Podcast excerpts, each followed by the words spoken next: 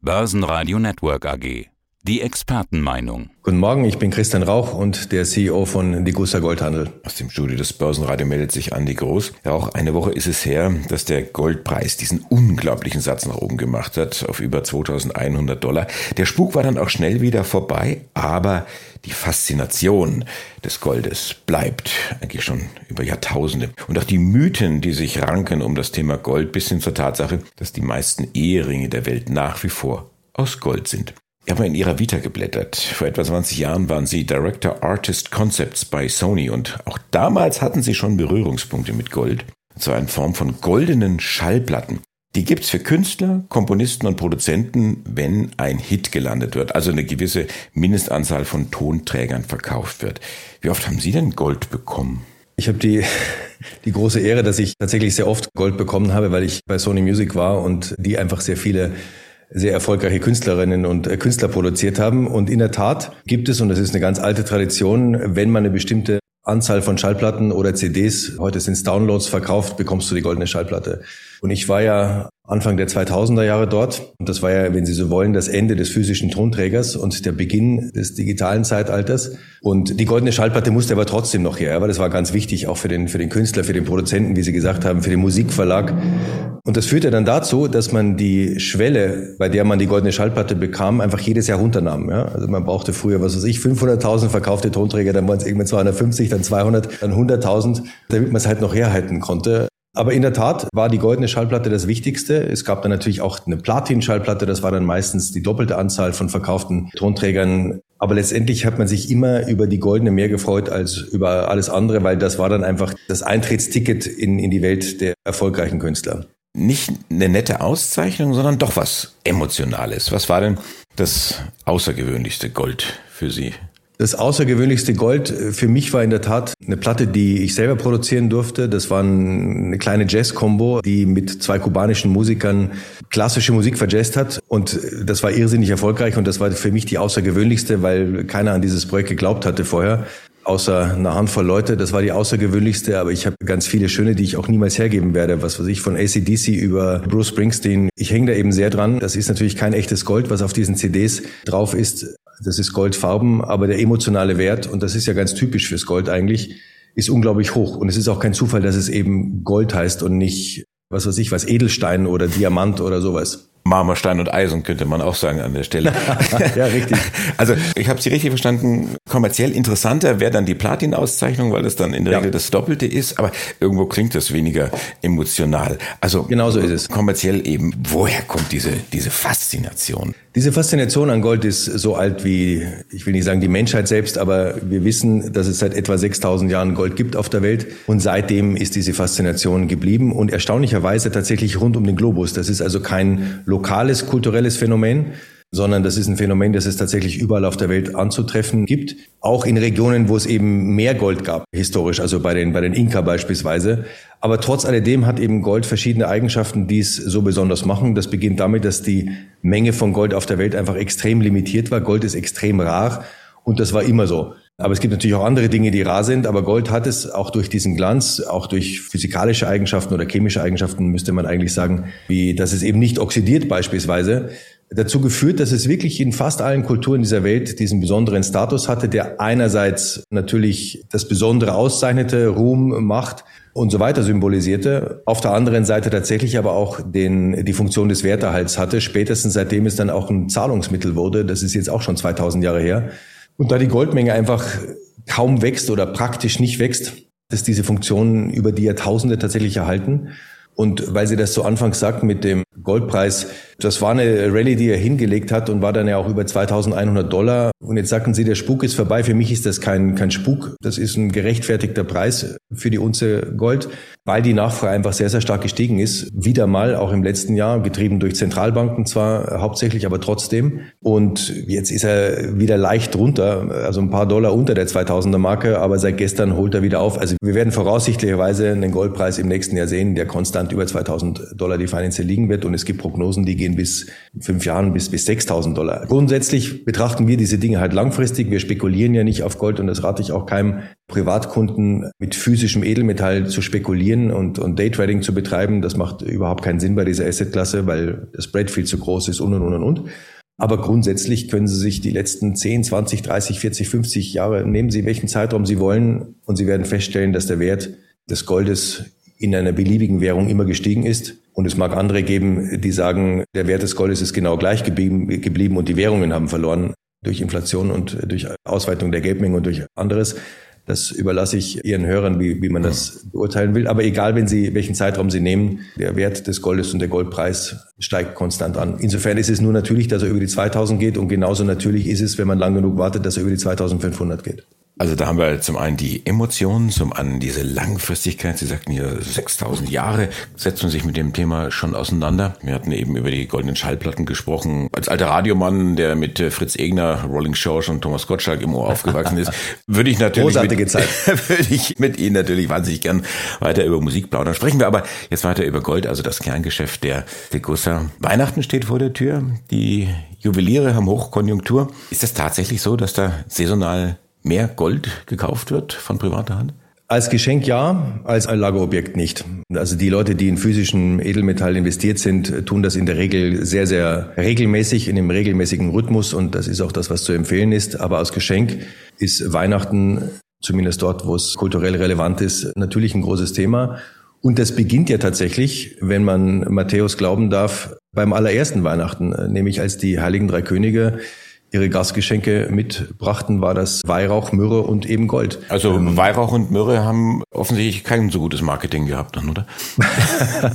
naja, also in der katholischen Kirche oder überhaupt, ja, vor allem in der katholischen Kirche, in, in vielen anderen Kirchen ist natürlich Weihrauch und Myrrhe noch präsent. Aber in der Tat war es ja auch so, dass damals alle drei Geschenke bestimmte Symbolkraft hatten. Also die sollten ja was ausdrücken, was diese drei Könige, so, so es sie denn gegeben haben sollte, was sie damit ausdrücken wollten, was sie, was sie, was sie diesem Jesuskind eben schenken wollten. Und das Gold dabei steht, oh Wunder, für Wohlstand und Sicherheit und vor allem Langfristigkeit. Langfristigkeit kann mir vorstellen. Anhaltenden Wohlstand war das, war das Wort. Ja, Sie, Sie, Sie drehen den Gedanken jetzt weiter. Das sollte heute 2000 Jahre später dann immer noch so sein. Also ist das noch so? Ist das so eine, so eine Herzensangelegenheit oder ist es auch eher so der schnöde Last-Minute-Charakter? Es gibt wahrscheinlich beides. Es gibt vermutlich beides und unterscheiden sich ja die Menschen ganz extrem. Es gibt welche, die kaufen am 23. ihre Weihnachtsgeschenke und äh, dann kann ich nur empfehlen, wenn sie was brauchen, was dann trotzdem noch emotional ist, kaufen sie Gold, äh, kaufen sie ein kleines Goldstück, weil es einfach eine schöne Geste ist. Wie gesagt, ganz tief verankert in der europäischen Kultur, aber eben nicht nur in der europäischen, sondern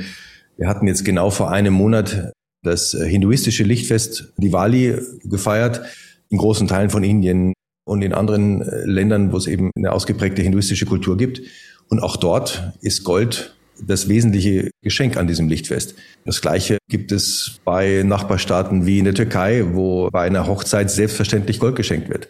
Und zwar egal wie, wie, wie wohlhabend sie sind. Das kann ja auch ein kleines sein, aber das ist ein ganz wichtiges Symbol, dass man der Braut, dass man die Braut mit Goldschmuck behängt, den sie dann nicht trägt sondern einschließt oder sogar einschmilzt direkt oder sofort wieder verkauft, weil man eben weiß, dass es zur Vermögenssicherung dieser, dieser Frau beiträgt, wenn der Mann halt nicht mehr sein sollte. Und das ist, sind ganz alte, überlieferte Traditionen, die es wirklich in allen Kulturen gibt, unabhängig von der Religion in unserer Kultur, also wenn ich meine Familie anschaue, also die Kinder, die freuen sich immer, wenn der Opa zum Geburtstag oder zu Weihnachten eine Silbermünze schenkt. Ob sie sich mehr freuen würden, wenn die Silbermünze aus Gold wäre, das, das weiß ich nicht, können wir vielleicht mal ausprobieren. Aber über ein iPhone würden sie sich am meisten freuen. Ja, das kann ich verstehen. Ich habe ja auch Kinder und äh, da ist das ganz genauso. Und ich wollte gerade sagen, das spricht für ihre, dass sie sich über die Münze freuen. Grundsätzlich ist es natürlich, spricht überhaupt nichts dagegen, ein iPhone zu verschenken an Weihnachten, aber das iPhone, sobald das neue rauskommt, hat halt eigentlich, wenn Sie die Schachtel aufmachen und auspacken, hat es halt die Hälfte seines Werts verloren. Und dann geht das rasant weiter, die Goldmünze hingegen nicht. Und deshalb schenken einfach viele Großeltern auch den Kindern zur Taufe, zum Geburtstag, zur Einschulung Gold. Mein Vater macht das mit meinen Kindern auch so. Und wenn es nur ganz kleine Stückchen sind, und das ist für die Kinder natürlich, wenn sie klein sind, jetzt wesentlich weniger spannend als ein iPhone, das sie gerade genannt haben oder irgendwas anderes. Aber in 10, 20, 30 Jahren werden sie das ganz anders sehen. Und da werden sie heilfroh sein, dass sie ihnen eben nicht ein iPhone geschenkt haben, das längst in der Mülltonne ist, in dem übrigens auch ein ganz kleines bisschen Gold drin ist. Aber wenn Sie jetzt eben eine Unze geschenkt haben, hat die einfach heute einen viel, viel höheren Wert. Also um jetzt mal ein Beispiel zu geben, zur Einführung des physischen Euro kostete eine Feinunze Gold 310 Euro an diesem 1. Januartag 2002. Und heute zahlen Sie bei uns dafür 2000 Euro. Und nochmal, ich jetzt überlasse ich den, den, den Hörern, ob sie sagen, ja, weil der Euro halt so viel an Wert verloren hat, aber die Rechnung können sie selbst mit dem Schweizer Franken machen und es ist trotzdem positiv. Und da sieht es mit dem iPhone sehr viel schlechter aus, ja. Wenn Sie erstens, äh, gut, gab's nicht, aber stellen Sie sich vor, Sie hätten damals ein Motorola-Handy gekauft, 2002, äh, hätte keinen Wert mehr. So, das heißt also, wenn Sie regelmäßig Gold kaufen, auch als Geschenk, auch in Form von einem Sparplan oder wie Sie das machen wollen, ist das einfach ein sehr, sehr sinnvolles Geschenk für das Kind, den Jugendlichen, der dann halt damit in 10, 15, 20 Jahren, was weiß ich, was ein Auto kaufen kann, seine erste Wohnung einrichten kann, einen Teil von seinem Studium bezahlen kann. Und deshalb ist es eben nicht nur ein emotionales Geschenk, was Gold immer hatte, diesen Aspekt, sondern eben auch ein sehr sinnvolles Geschenk hinsichtlich der Anlage. Es ist ja nicht alles Gold, was glänzt. Das ist ja auch so ein geflügeltes Wort. Es tummeln sich ja viele Alchemisten bis Betrüger in diesem Geschäft. Archimedes war ja seinerzeit der erste, und das ist ja auch schon über 2000 Jahre her, der den betrügerischen Goldschmied des Königs Hieron überführt hat und ganz nebenbei das archimedische Prinzip entdeckt hat. Zum Glück, sonst könnten die Schiffe heute ja nicht schwimmen. Nackend soll er dann durch die Stadt gelaufen sein und gerufen haben, Heureka oder Heureka, ich hab's entdeckt, ich hab's gefunden. Ist eine nette Geschichte. Ist Betrug häufig in diesem Geschäft? Gold war immer ein sehr wertvolles Material und deshalb ist die Geschichte der Fälschung beim Gold genauso alt wie die Geschichte des Goldes. Also wir selber haben eine kleine Sammlung von Artefakten, die hunderte, tausende von Jahren alt sind, wo immer irgendwas versucht wurde, Gold zu fälschen. Und letztendlich, weil Sie Archimedes ansprachen, also wenn es um die, gut, da ging es um die Verdrängung im Wesentlichen im Wasser, aber letztendlich ist eine Frage der Dichte, der spezifischen Dichte von Stoffen. Letztendlich ist das heute auch immer noch eine Möglichkeit von, von dreien, die wir anwenden, wenn wir Gold auf seine Echtheit prüfen. Wir kaufen ja auch sehr viel Gold an und eben nicht nur Barren oder Münzen, sondern tatsächlich auch Schmuckgold oder Medaillen oder was auch immer. Und wir erleben das sehr häufig, dass uns Kunden ein Stück vorbeibringen, von dem sie überzeugt sind, dass es echt ist und es ist aber nicht echt. Und da gibt es ganz billige Taschenspielertricks, die man sehr schnell entdeckt, aber es gibt natürlich auch wirklich sehr, sehr gut gemachte Fälschungen, wo man dann eben schon eine Dichtewaage braucht oder auch ein Röntgenfluoreszenzgerät, was wir dann eben einsetzen oder auch chemische Tests.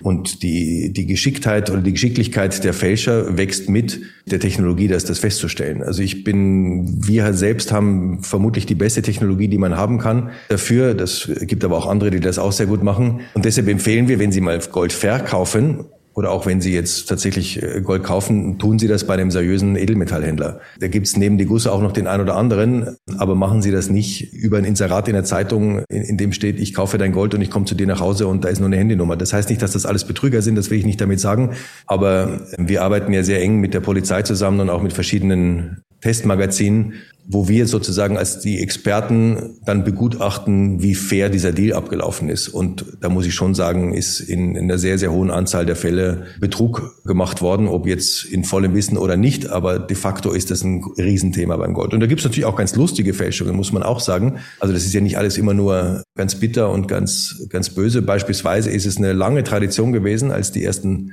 Goldmünzen eingeführt wurden als Zahlungsmittel vor 2000 Jahren, dass man einfach immer so ein kleines Stückchen von dieser Goldmünze abgezwackt hat am Rand. Und wenn Sie das halt hundertmal machen oder tausendmal machen, lohnt sich das, weil das Material eben so teuer ist. Und deshalb hat man irgendwann früh angefangen, diese Münzränder zu machen. Also eine, eine heutige Goldmünze hat einen, einen Münzrand, das kann eine Perlage sein, das kann eine sonstige Verzierung sein, auch der, der Rand selbst ist verziert dass wenn Sie da was abzwicken würden, man das sofort sehen würde. Aber wenn Sie sehr alte Münzen sehen, also von die 1500 Jahre alt sind, sehen Sie, dass da eigentlich überall ein Eckchen fehlt. Und da hat keine Maus reingebissen, sondern das hat einfach jemand ab, abgezwickt, weil ja auch das Gewicht nicht nachzuprüfen war. Also es ist, es ist ein Fälschungsthema, genauso wie alles andere, was wertvoll ist, immer ein Fälschungsthema war. Das wird auch so bleiben. Es ist relativ leicht zu erkennen, wenn Sie die technische Ausrüstung dazu haben und die Dichte, die Archimedes zum ersten Mal beschrieben hat in seinem Experiment, ist in der Tat eine Grundlage für eine dieser drei oder vier physikalisch-chemischen Methoden, die wir anwenden, um äh, das festzustellen. Wenn wir es dann mal finden, laufen die aber nicht äh, nackt über die Straße. Das ist gut. Ich weiß jetzt gar nicht, wie ich das jetzt aus meinem Kopfkino rauskriegen soll.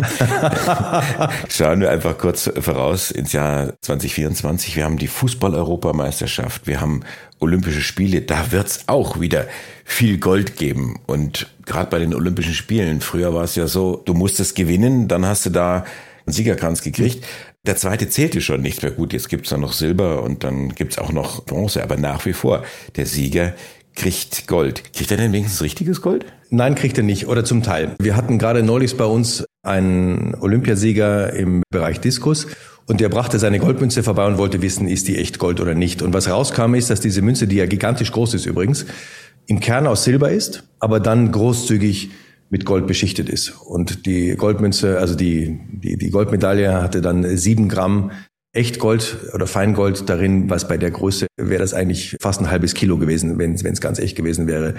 Er war nicht enttäuscht, weil er sie niemals verkaufen wird, weil sie, wie richtigerweise gesagt haben, da geht es natürlich um was ganz anderes, Emotionales. Und ich habe das große Glück, dass ich in meinem Leben sehr viele Spitzensportler kennenlernen durfte, alle mehr oder weniger durch Zufall. Und ich kann Ihnen verraten, das olympische Prinzip dabei sein ist alles, habe ich kein einziges Mal gehört von denen. Ja, also niemand nimmt an einer Olympiade teil nach einem Leben, das diese Menschen führen. Ja, das ist voller Entbehrungen und voller Rückschläge und mit einer, von einer unglaublichen Disziplin und einem wahnsinnigen Willen gekennzeichnet. Niemand fährt auf die Olympiade, um zu sagen, naja, hauptsächlich ich war dabei.